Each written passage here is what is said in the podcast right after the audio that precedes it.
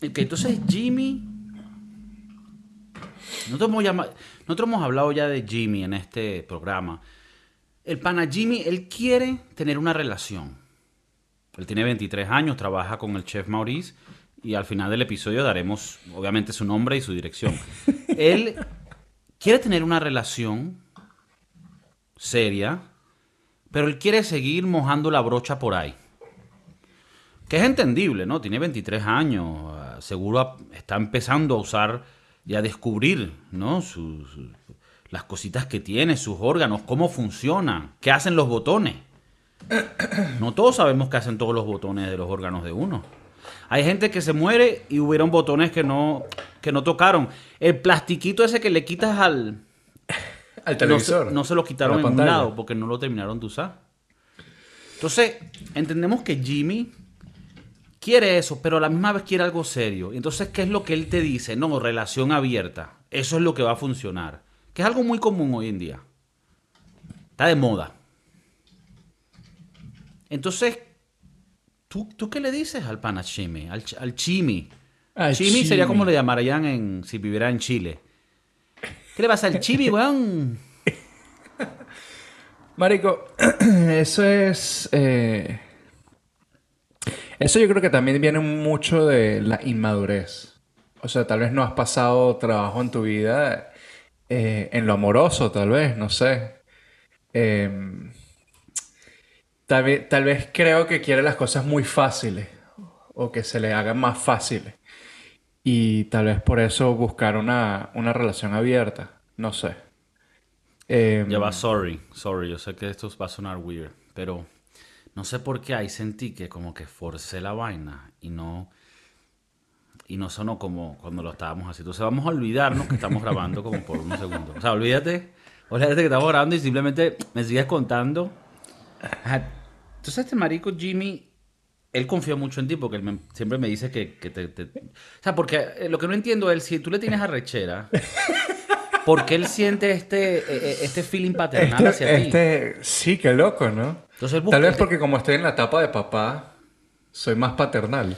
Yo sé que esto tú lo vas a, a- a recibir un poquito con sorpresa, pero claro, tú, tam- tú tampoco lo notas porque tú estás dentro de ese cuerpecito y no ves lo que la gente ve por fuera, pero él ve en ti como una como una señal de viralidad, una, una potencia masculina que él dice, coño, este carajo va a saber las respuestas. Lo ¿sabes que pasa es que... No, no, lo... lo que pasa es que yo con él, cuando nos hablamos bien, eh, yo creo que él me tiene un respeto así tipo el que, te- el que le tendrías a, a un hermano mayor. No sé porque yo nunca he tenido un hermano mayor. Yo soy el mayor, así que no lo sé. Pero em, entonces como que busca mucho, mucho consejo, weón. Y yo no sé si, si yo estoy para darle consejos a, a él o a nadie. Em, él me, él me pregunta mucho sobre cómo es mi relación con mi novia, con mi familia. Y hay veces que como que es, es medio raro que quiera saber demasiado de mí. Mm. Eh, entonces yo trato de... Ya de por sí yo soy una persona bastante cerrada. Yo trato de no, no divulgar más de lo que tengo que, que divulgar. Entonces es- trato de ser bastante vago con mis respuestas. Más que nada hacia él, porque es- la verdad es que no es un carajo que me cae bien. Ok. O sea, no es porque no te abrieras así con otra persona, sino que con él no te da confianza y él te pregunta cosas como que si hubiera mucha confianza. O sea, él siente una confianza ilusa que no está. Él siente una... Por ejemplo, el otro día empezó a trabajar un, un, un chamo nuevo en la, en el restaurante y da la casualidad que ellos son amigos. Entonces estaba tratando como que hacer chistecitos y vaina al frente mío como para que... Como para que viera que yo soy cool con él y somos cool y, y yo como que no, marico. Ah, Primero que nada, ese chiste es súper inapropiado. Ah, porque ni Eh. siquiera eran chistes apropiados. No, eran chistes súper sexuales y yo como que... Ah. ok, ok.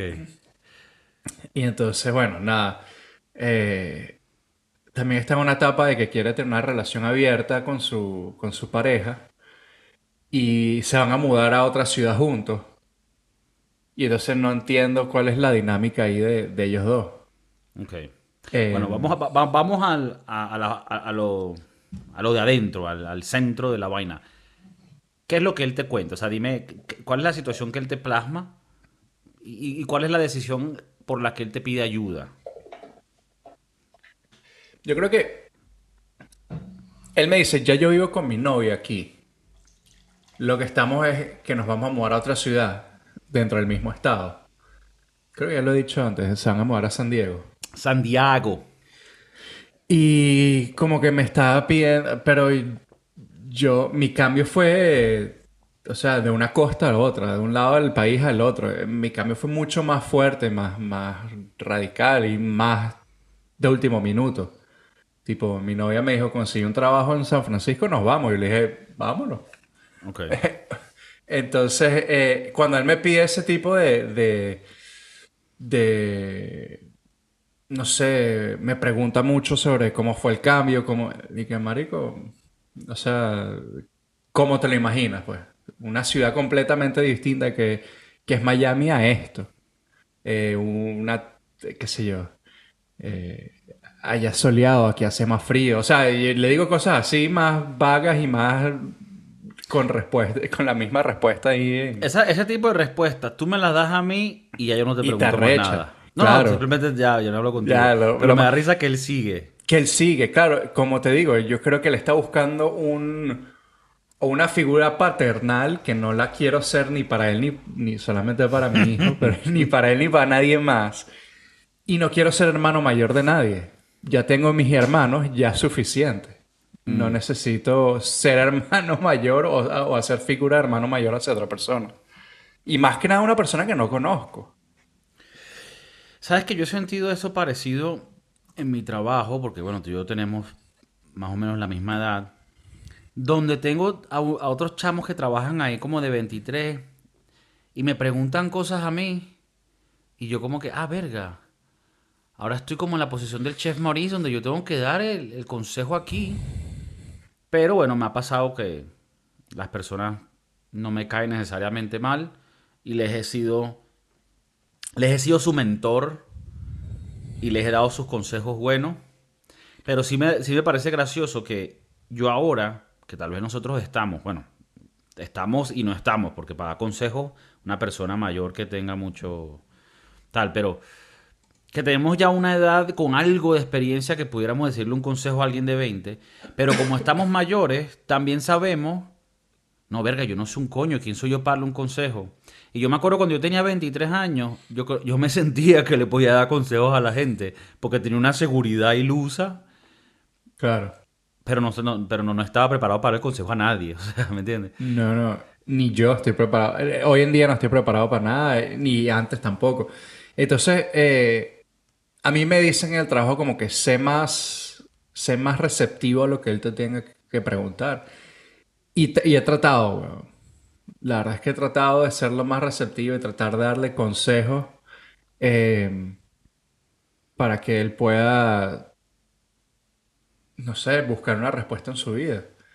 Eh, Ahorita el tema principal es el del amor, ¿no? el del amor. Esto lo hemos hablado antes y esto es un esto es una cosa que está pasando ahorita en el mundo que se llama el FOMO.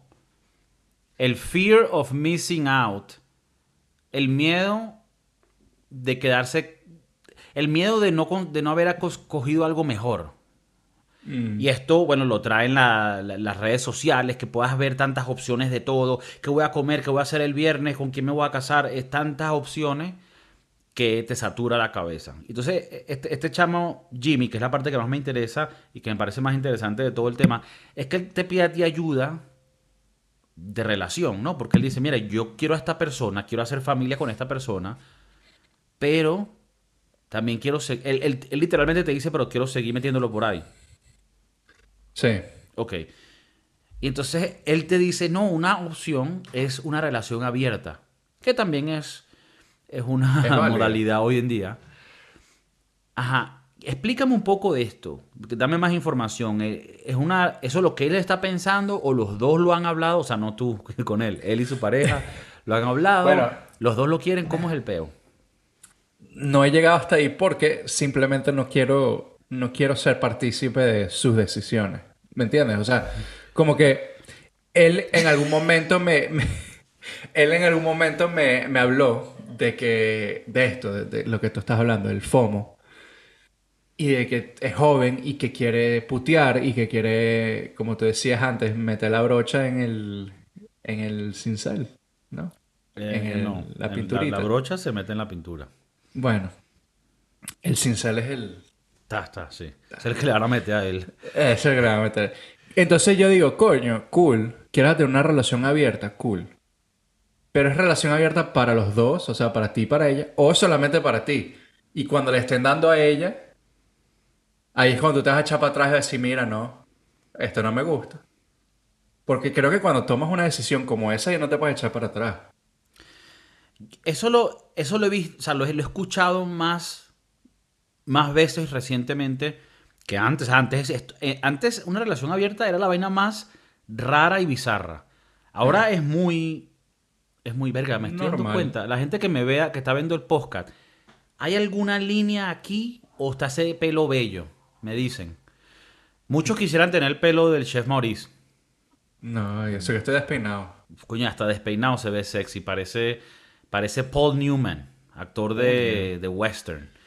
Eh, Gracias, que, gracias por el piropo. Esto de las relaciones abiertas es, es muy común hoy en día. Y, y- y me da curiosidad porque yo tengo una persona cercana a mí que, tuvo experiencias con relaciones abiertas.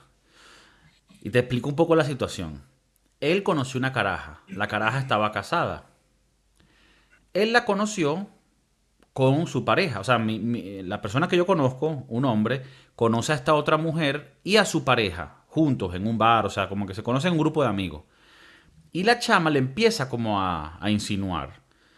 Y él, esta persona, dice, coño, ya va. De pinga todo, excepto que tú estás casada y esa persona la conozco yo. Y ella le dice, tranquilo, nosotros tenemos una relación abierta. Entonces tú y yo podemos hacer cosas porque él, está cool. Entonces el, el amigo mío, vamos a llamar amigo mío, dice, ya va. Cool. Pero yo quiero que esa persona, tu pareja, tu novio, tu esposo, tu esposo, me diga, sí, mira, está bien, ¿verdad? Entonces, ¿qué le dice el amigo mío a ella? Mira, yo te voy a recoger tal día, ¿verdad? Para después recogerte más tarde. Y cuando yo te recoja, yo quiero que tu pareja, tu esposo, como que se despida de ti y de mí.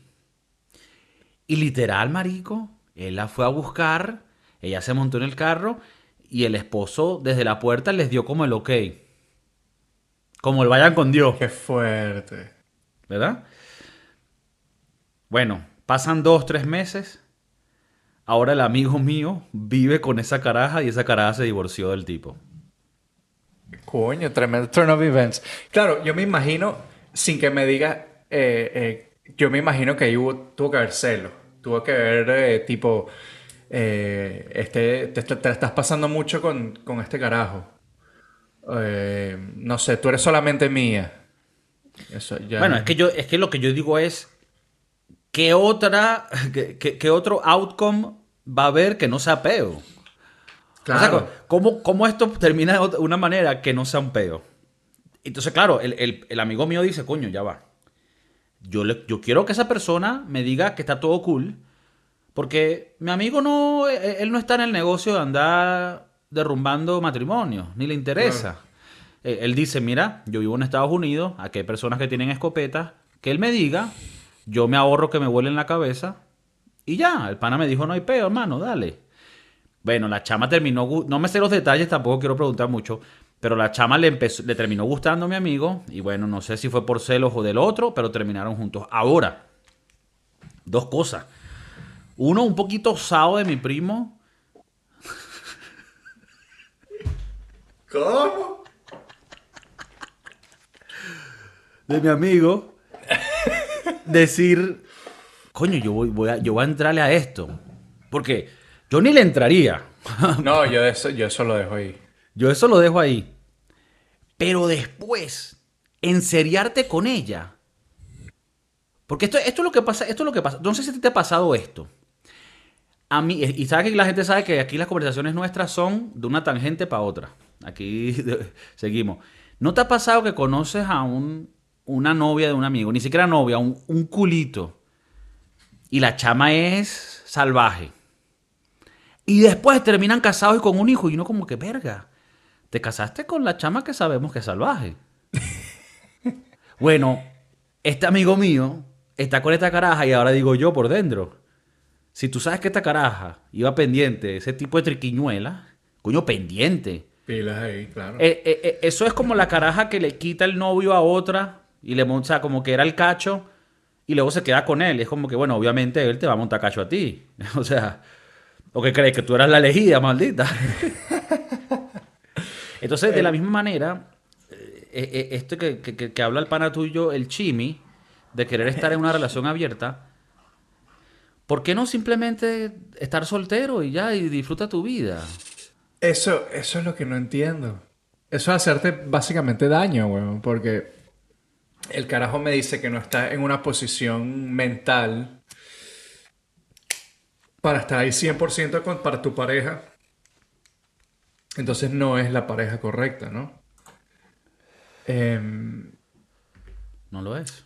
Yo, o sea, no, porque si tú no estás ahí 100% para tu pareja y lo que estás pensando es en otra persona o en otra situación, no estás ahí para, esa, para tu pareja 100%. Yo creo que en las relaciones tienes que estar no 50-50, sino 100 y 100. Si tú no estás metido en la relación... Eh, Te estás pareciendo a Daniel Javif.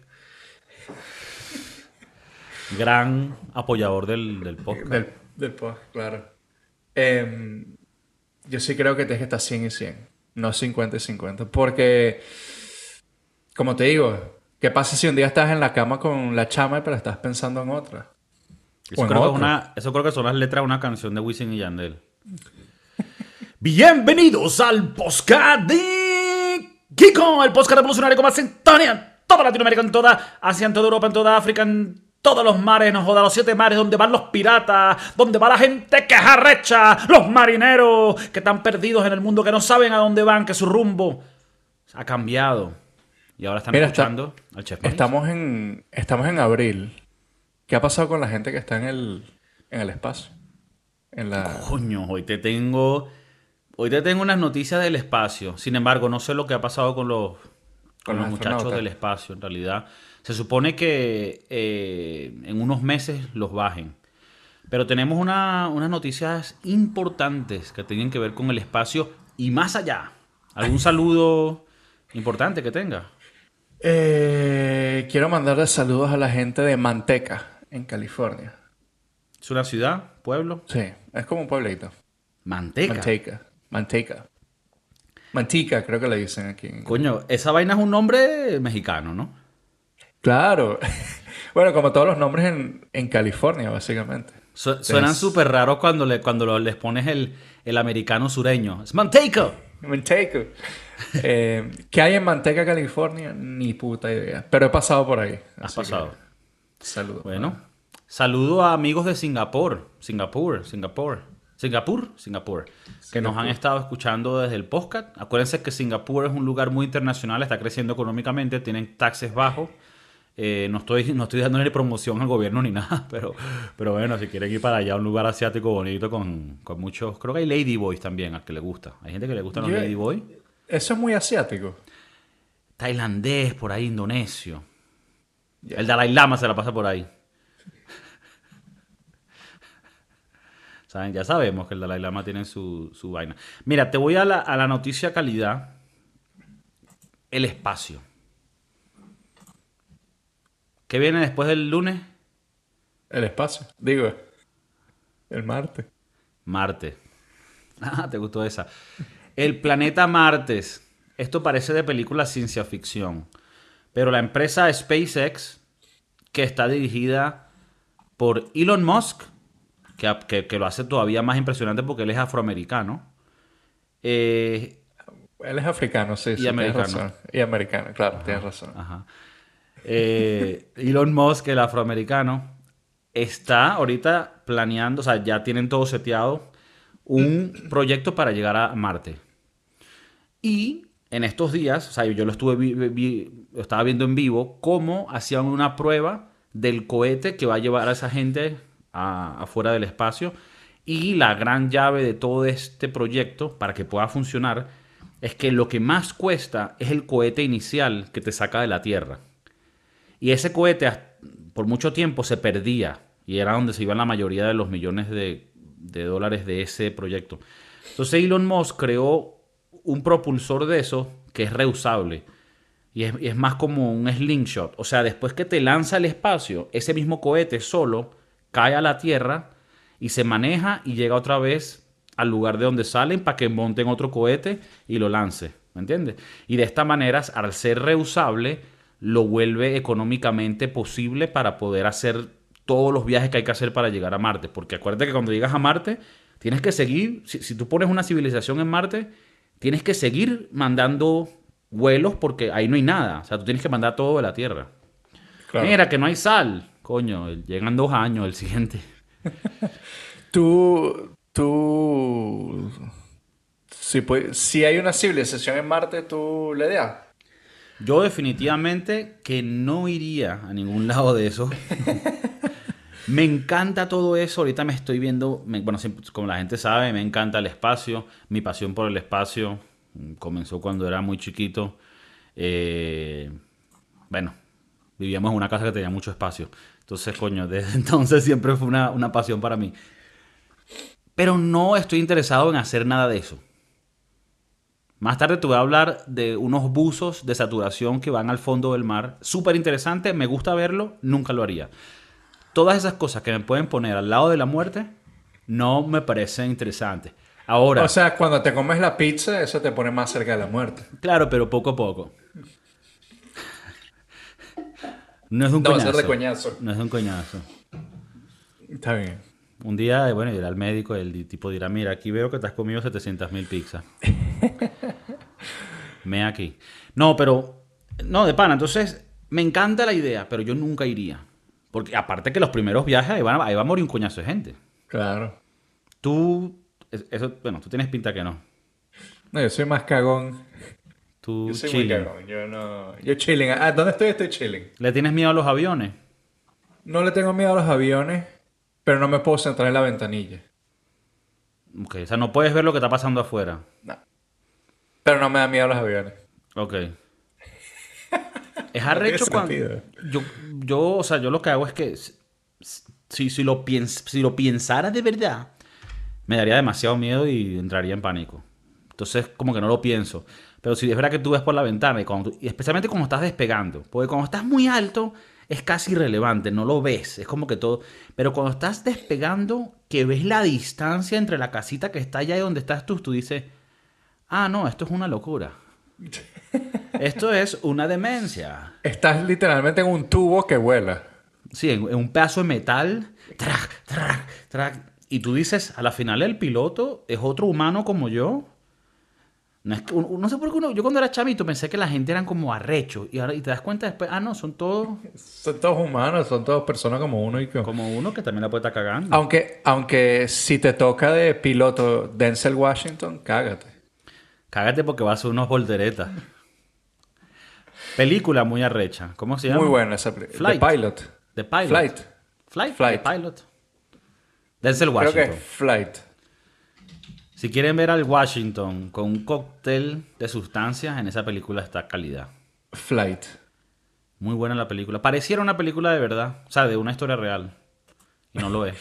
Em, Denzel Washington, uno de los mejores actores de, de nuestra generación, ¿no? Sí, también afroamericano, uno de los mejores actores. Eh, en Creo mi que- opinión. Todas las películas que ha hecho él son... Bueno, él está en mi película favorita de todos los tiempos, que es Remember Remember, the the, Titans. Demasiado buena. Por cierto, el hijo de él, no sé cómo se llama el primer nombre, pero es Washington. es el que estuvo en Tenet. Muy, muy buen actor. El hijo de Denzel Washington. Sí. Coño, qué bien. Lo vi en otra película recientemente, muy bueno como actor. Ya. Eh, entonces vamos a ir a Marte con Elon Musk. En estos días estaba viendo en vivo el cohete que estaban probando. Tuvieron que como que eh, reanudar la fecha de, de la prueba, porque si algo falla, tienen que, ¿sabes cómo eso es? El lugar de donde los lanzan es en Cabo Cañaveral, que por cierto hay un parque ahí del espacio de la NASA, que es muy bueno, muy bonito, hemos hablado de ello, excelente. Y bueno, de ahí salen los cohetes. Y me, me parece tan increíble porque el plan es llegar a Martes, hacer una ciudad, y lo más importante después de eso es que esa ciudad sea autosostenible. Que en el caso de que no podamos volver a Marte, esa ciudad no necesite nada de la Tierra, que todo lo pueda hacer ahí. Porque eso es lo que en realidad significaría que somos una especie multiplanetaria, que en caso de que la Tierra pase un peo, podamos irnos para allá. Es loco, o sea, eh, para, eh, es, es, es totalmente loco esto. En, el buen sentido. O sea, que, que arrecho que tenemos a un Elon Musk que está pensando en estas locuras. Eh, a mí me da miedo. Porque van a empezar con el peo de, de quién llegó primero, de quién es eso. No me, o sea, me imagino que en algún momento China, Rusia se van a meter en ese peo. Entonces, van a destruir. Los humanos somos una mierda, vamos a terminar destruyendo todo. Verga, yo vengo con las buenas noticias. No, no, y- no, no. Yo, yo tengo que ser David Downer. Yo te tengo que poner las. Yo te tengo que decir las cosas como son. Alguien va a entrar a una guerra inter- interespacial por, por decir que Marte es suyo. No pasó con la Luna. O, o en la Luna que dijeron que no, que China, que los rusos, ¿no? No, en la luna no pasó nada de eso. En la luna estamos claros que eso de los gringos. Porque fueron los primeros. Eh, Sí. by the way, eh, John David Washington es el hijo de Denzel. John David Ya sé Washington. quién es. Ya sé quién es. Muy bueno. Muy bueno. Yo antes vi Más una guapo. serie- Más guapo que Denzel. ¿Tú Bueno, yo, sé que es, es difícil. Yo sé que Denzel es un ícono. Denzel es metible. Pero es... Denzel está para Open Relationship. no, pero el, cha- el, cha- el carajito... Bueno, debe ser porque está más joven, ¿no? También Denzel... 38. Coño, tiene 38 años. No, huevo, nada. Ese es el hijo. John David Washington. sí. 38 años. Qué loco, marico. Uno, uno pensaba que 40 años era un viejo. Nosotros tenemos casi 40 años. Eh, Y es el carajito todavía. Qué loco. Ya va. Entonces, ¿cuántos años tiene Denzel Washington? Porque 97 años. 68. O sea, tiene 30 más que el hijo. Está bien. Cuño, Denzel tiene 68. Coño, ¿sabes qué me da esperanza? John David Washington con 38 años. ¿Tú habías visto ese carajo en películas antes? O sea, antes de los últimos años. En películas no, lo, lo vi o lo conocí por la serie Ballers, que está Ah. con The Rock. Que tiene mucho tiempo. Eh, 2015 creo que salió. Ok. Eh, Bueno, pero si te de pones fútbol a americano. pensar, el chamo no es que de carajito estaba triunfando. O sea, que tal, tal vez tome tiempo ciertas Bueno, cosas. Es que él era, él era jugador de fútbol americano primero. Profesional. Tipo, eh, que dice aquí, en college, jugó en college y fue, firmó con, con un equipo, tipo De undrafted. Sí, pero como que no jugó. Bueno, excelente decisión la que hizo porque ¿sabes qué es mejor que estar dando de coñazos en la NFL? Peliculita. Si te pueden pagar por no meterte coñazo, está bien. Eco, yo creo que la NFL es probablemente...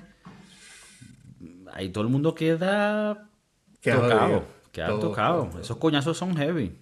¿Por qué hay más énfasis en la NFL que en el boxeo? En este pedo de las contusiones y...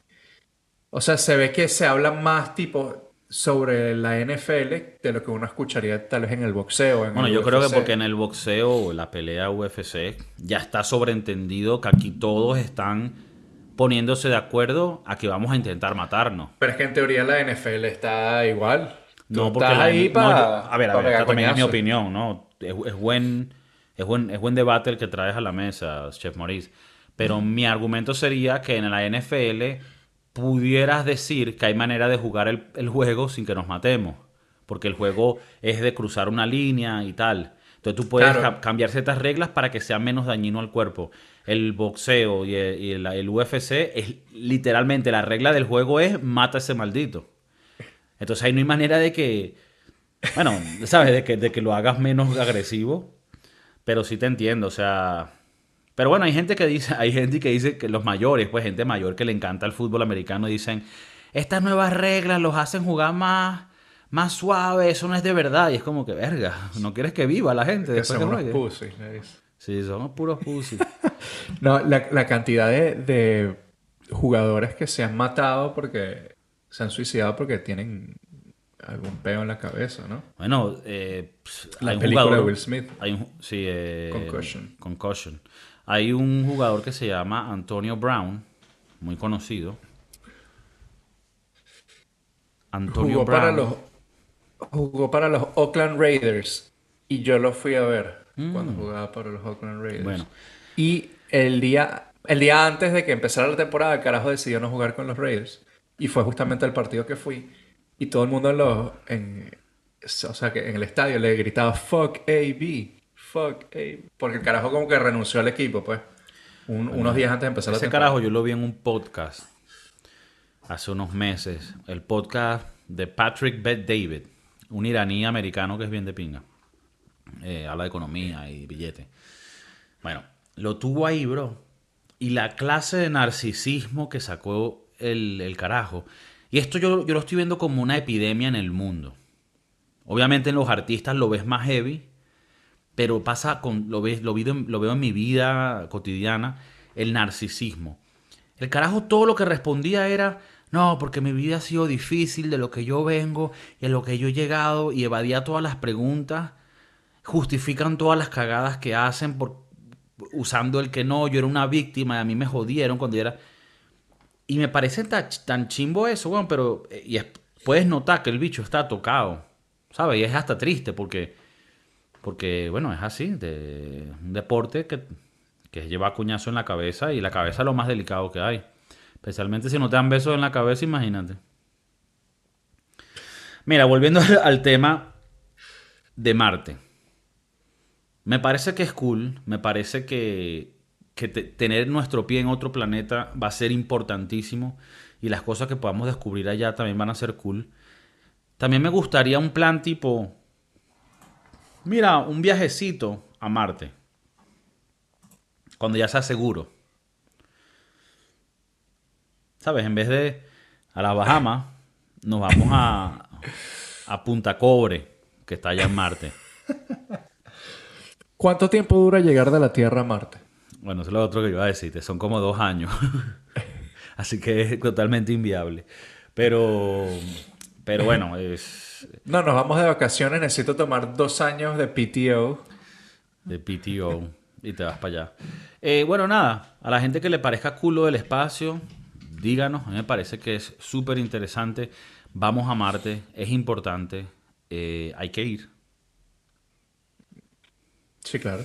Hay que Se- ir. se- se- siento que el tema me quedó corto. Y que, y que chicos, el temazo, Marte, nada, que es cool que vayamos. Bueno, eh, muchas de las películas estas, The Martian, ¿no? La de Johnny... Johnny no. Matthew, Matt Damon. Que, Matt Damon. es como que, que es como que está empezando la civilización en Marte o él es el último que queda en Marte, uno de esos peos. Eh, ahora se ve más, más viable en un futuro, ¿no? Con todo este peo de, de Elon Musk. Me parece interesante. Yo no iría. Yo... Yo donde estoy estoy bien. Me caga. Me da miedo. Yo soy muy cagón. No, es que eso está muy heavy, pero... ¿Qué pasa Pero si te dicen, Kiko, eh, tú tienes el Golden Ticket, todos los gastos pagos en Marte, para que vayas y seas parte de nuestro, nuestros Founding Fathers? Mira, yo, yo soy muy, yo soy muy eh, activo en el área de mantener la integridad física intacta. Entonces, por lo menos, que vamos a tirarnos de paracaídas. Mm. Y no porque me dé miedo la cosquillita. A mí me gusta la cosquillita. Pero, mm, me estoy tirando de un avión con una bolsa de basura en la, en la espalda. Bueno, o sea, si lo pones así de bolas que suena feo. O sea, es heavy. Es heavy. Sí, sí, claro. Entonces, ir al espacio, no. ¿Tú crees que la gente que le gusta tirarse de paracaídas es raro? No, creo que la yo creo que el raro soy yo. Que no te gusta. po- sí, porque siento que a todo el mundo le gustaría. O sea, siempre todo el mundo tiene ese sueño. Me quiero tirar de paracaídas. Yo, Yo nun- nunca lo tuve. nunca me ha parecido algo que me Ni interese. me... Exacto, no me... Ni bungee, que si un bungee. Marico, esa es la manera, esa es la mejor manera de, de- de- de llegar así contra el piso y que ¡para! Tú has visto esos videos, ¿no? No, no lo ¿Tú he visto, visto pero me imagino que existen. No, no, hay videos, hay videos que el carajo queda... Ok, parte de la fauna. Ok. ¿Qué? Queda chimbo ahí. No, es chimbo. Mira, por lo menos, eh, parecido al tema del espacio porque es, es- es- son ambientes muy hostiles. Me metí en un mundo tan loco, bro, del- de lo que se llama buzos de saturación. Si quieren verse un documental loquísimo, se llama El último suspiro o The Last Breath. En español pareciera que fuese una vaina más de amor, pero tiene que ver con un buzo que trabajaba en estos barcos comerciales. Es una labor que mucha gente no sabe ni siquiera que existe. Hay tuberías en el fondo del mar de petróleo que están a 100, 150, 200 metros de profundidad. Y eso tiene que ir a alguien literalmente y físicamente, o sea, una persona, eso no hay una máquina que, te- que pueda hacer esta vaina. Ir y hacer arreglos, destornillar unas vainas, poner unas... O sea, entonces, ¿qué pasa, marico? Tú no puedes mandar a un buzo normal a bajar a esas profundidades porque es tan hondo que vas a tardar demasiado en ir acostumbrándote a la presión. Porque tú cuando estás afuera del agua, hay una presión. Y cuando tú vas metiéndote abajo del agua, la presión va aumentando porque tienes mucha más masa alrededor tuyo. Tampoco vamos a entrar en la parte técnica, pudiéramos, por lo menos al Chef Maurice le encanta la matemática y la física. Sí, claro. Entonces, tardaría casi que dos días nada más en bajar al carajo. Porque tiene que ir poco a poco. Por eso que los buzos de, de- de recreacionales que van a ver corales, si van, a, si, van a bajar 10, 20 metros, tú tienes que hacerlo poco a poco y luego subir poco a poco porque si lo haces rápido, se te pueden explotar los oídos, sangrar, porque tu oxígeno está a otra presión. Bueno, no voy a entrar mucho en la parte técnica. El punto es que estos carajos los mandan abajo dentro de un tanque que está saturado a la misma presión que va a estar al fondo del mar. Y ellos viven en, en un tanque metido en el barco a una presión alta para ellos después poder bajar. Bueno, es todo un tema. Y estando abajo, marico, eso es como estar en el espacio. Es todo negro porque no llega ni la luz del sol. Y tú, imagínate si, yo, si uno tiene así como un cague del, del mar, ¿sabes? Eh, Yo tengo un miedo al mar, yo le tengo miedo al mar. O sea, Yo tengo en respeto. estar en el mar abierto y tener esa profundidad debajo de ti es horrible. No, Bueno, es que ni siquiera. estar abajo. Yo, yo estoy en la playa y, y ya me da cosita. Cuando me tocan los pescaditos en la pierna. Ah, tanto así, sí. Sí, sí, sí. A mí me gusta la playita. No me gusta que nada me toque en las piernas. Ok. Ok, pero te metes. Me meto lo máximo tipo hasta el ombligo. Verga. Sí, sí, yo soy medio cagoncito. Muy cagoncito soy yo. Pero, o sea, ahí el miedo es el mar en sí o un animal. Eh, el unknown. Porque no sé si es un, no sé si es un tiburón lo que me está tocando o una sardinita. Yo creo que esa película jodió mucho a la gente. Por lo menos a mí me jodió. Jaws Jaws. me Tiburón. jodió. Tiburón. Y lo peor es que todos sabemos que es ficción, pues, ciencia ficción. Pero me dejó un mal sabor de boca esa película. Bueno, Imagínate verla a los, qué sé yo, a los 5, 6, 7 años. O esa sea, película, lo más interesante, fue una de las. No fue la primera película, pero una de las primeras que estaba sacando Steven Spielberg. Tenía como 27 años, marico. Y de vaina no la, no la hacen, weón. Y bueno, una de las vainas más interesantes de esa película es que porque el animatronics del tiburón no servía y se les dañaba, ellos, la única solución que tuvo él es, bueno, vamos a mostrar al tiburón menos. Y por eso la mayoría de, los, de las tomas del tiburón, tú no lo ves, sino es la musiquita. Claro, y ves a la gente cagada. Y lo arrecha que es la vida, esa vaina que le hicieron por, por tener una limitación técnica, terminó siendo el concepto de la película que más impactó a la gente. Porque el hecho que tú no ves al tiburón, sino hasta el final cuando lo ves, hace que todo sea más, más fuerte el impacto. Qué loco. Para los que están ahí dirigiendo, que quieren ser directores de cine, claro que sí, agarren nota ahí. Bueno, entonces bueno- estos carajos... Sorry. No, no, no, no. Que a que me tomé ahorita eh, una, una bebida energizante y estoy como a, tres- a millón con tres, con tres pericos. No, iba a decir solamente que la película me jodió y tanto la película como el, el ride en Orlando, en Universal Studios. Excelente. No sé si luego ya lo quitarán. La No atracción sé. en Yo Universal. creo que era uno de los más famosos. Porque sabes que Universal lo han remodelado. Yo no he ido más. Hace años que no voy, así que no lo Porque sé. Universal Studios, hace 15 años, creo que fue la última vez que fui, o hace 10 años, todavía tenía las vainas de los 50. Entonces, Poco a poco lo han... pero Jaws o Tiburón debería ser una atracción de esas que dejas porque es muy clásica. Y en realidad era muy buena, o es muy buena, no sé si sigue estando ahí. Bueno, entonces, esta vaina de saturación de buzos, esa es otra cosa. Eso ya es más fuerte, te pagan mucho, cada vez que bajas para abajo son como 15 mil dólares, 20 mil dólares. Coño. Claro, porque- seis horitas, pero un cague. Bueno, no le voy a contar el documental de Last Breath porque de verdad quiero que lo vean. The Last Breath. El último aire. Suspiro. Porque si digo el último suspiro, parece otra película. Parece que es una película como una carajita que quedó, no sé, extrañando a, a- a Juanito, no sé.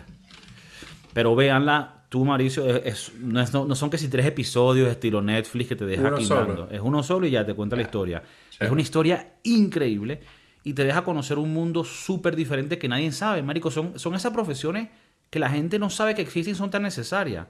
Son los que bajan al fondo del mar a arreglar unos cables de comunicación de internet que están yendo que si de Caracas a Margarita. Bueno, yo creo que nadie va a arreglar nada, pero ahí los Eh, cables.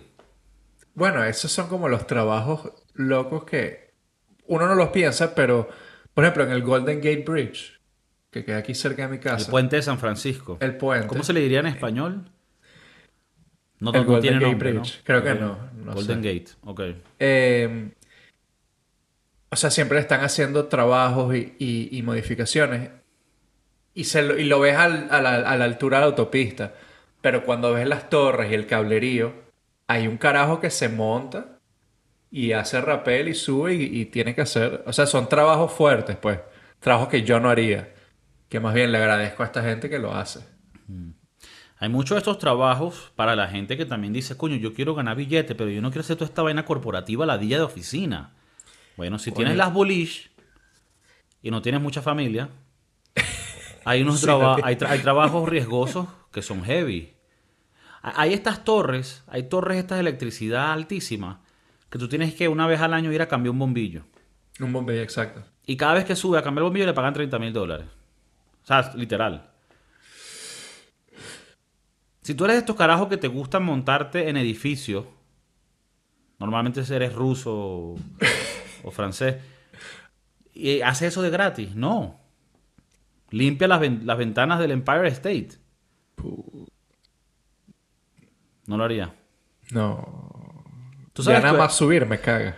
tú sabes que hay un carajo que cruzó, que puso un cable entre las dos torres gemelas, hace muchos años, obvio, y cruzó de una a la otra. Sí. Un Sí, francés. Philippe. Como...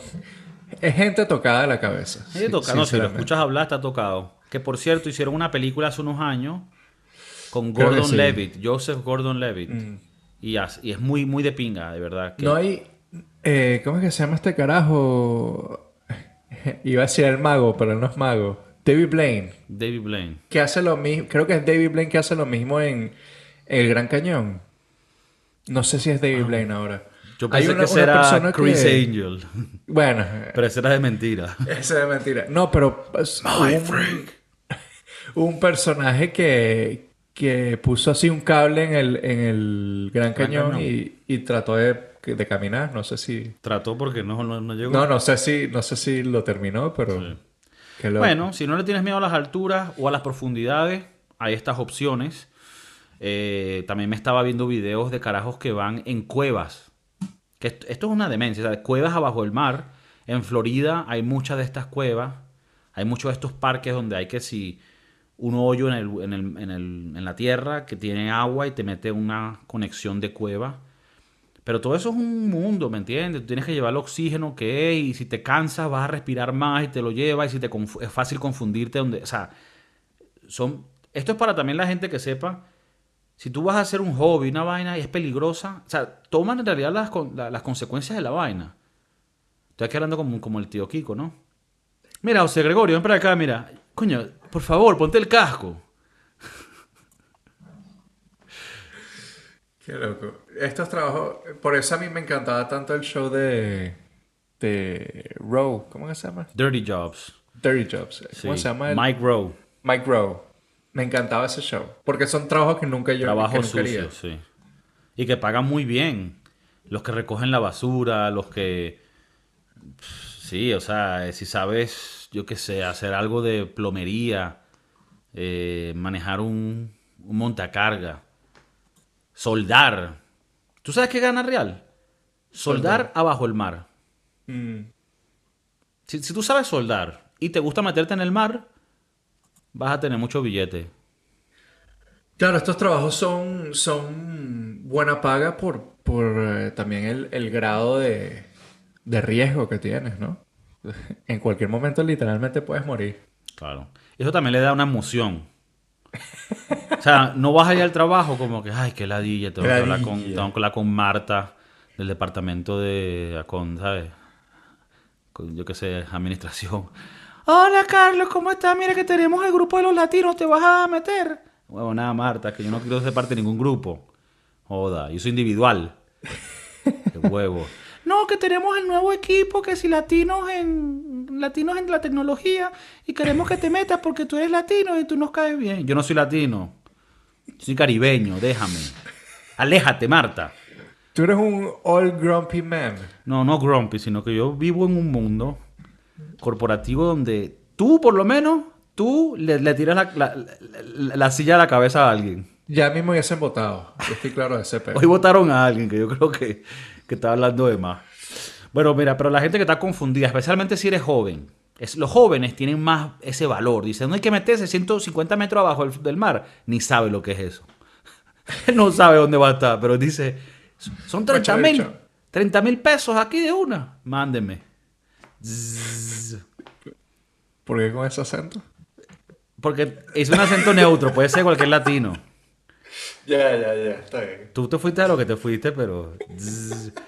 Soldar abajo el mar si les gusta. Montarse en los edificios a limpiar las ventanas. Y esto lo digo en serio. O sea, estas son cosas que te van a hacer billete y no vas a tener que estar escuchando a Marta. Que si mira que estamos firmando una, una tarjeta de cumpleaños. ¿Para quién? No, para Martín. Martín, tú en tu puta vida le has hablado a Martín.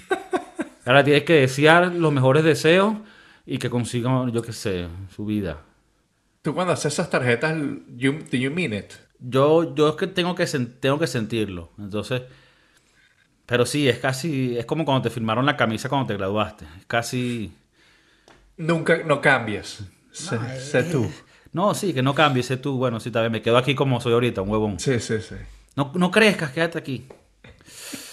Bueno, este ha sido uno larguito para la gente. La gente ya está acostumbrada a que sus 45 minutos más o menos le metemos su vaina. Que nos sigan en TikTok. ¿Cómo va el TikTok? Va bien. Estamos vivitos. Por favor, gente, TikTok. Mucha, gente, mucha gente interesante en TikTok. Los chavalillos que, que les gusta más la vaina rápida. Los shorts también salen en el Instagram, en el YouTube. Estamos en Napster, estamos en Pirate Bay, Spotify, iTunes.